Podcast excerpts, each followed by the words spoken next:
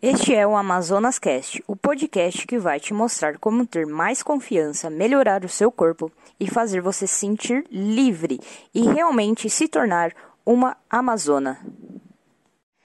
Para você que quer emagrecer, a melhor estratégia é conciliar os alimentos que são considerados como mais saudáveis com aqueles que são mais calóricos que é o chocolate, a pizza, a Nutella, tudo de, que é mais gostoso de comer nessa vida.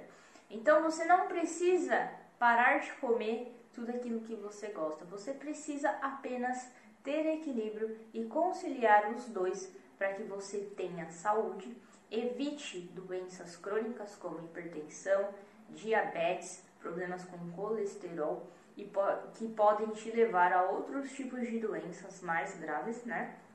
É, e que você tenha uma vida mais saudável. E, claro, consiga emagrecer com qualidade e com saúde.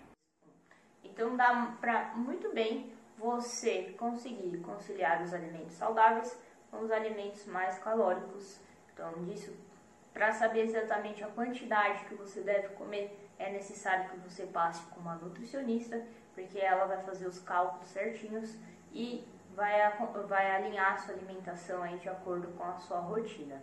Mas jamais deixe de comer esses alimentos, não passe vontade, mas também não exagere, não abuse. E se você está com dificuldade de ter controle aí, é, do que você está comendo, quando você vai comer, né, pensando que você vai comer apenas um quadradinho de chocolate e você acaba comendo a barra inteira e você faz isso com constância, significa que você está com compulsão alimentar e isso não é saudável, tá?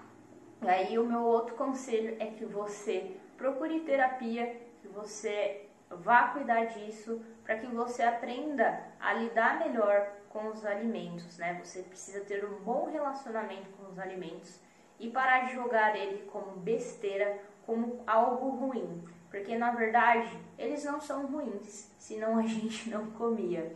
É simples o fato de que você precisa equilibrar, então ingerir alimentos mais saudáveis aí na sua vida e não restringir, não parar de comer o chocolate que você gosta, desde que você não abuse e sempre se não tiver controle de tudo isso, você precisa de ajuda de um profissional.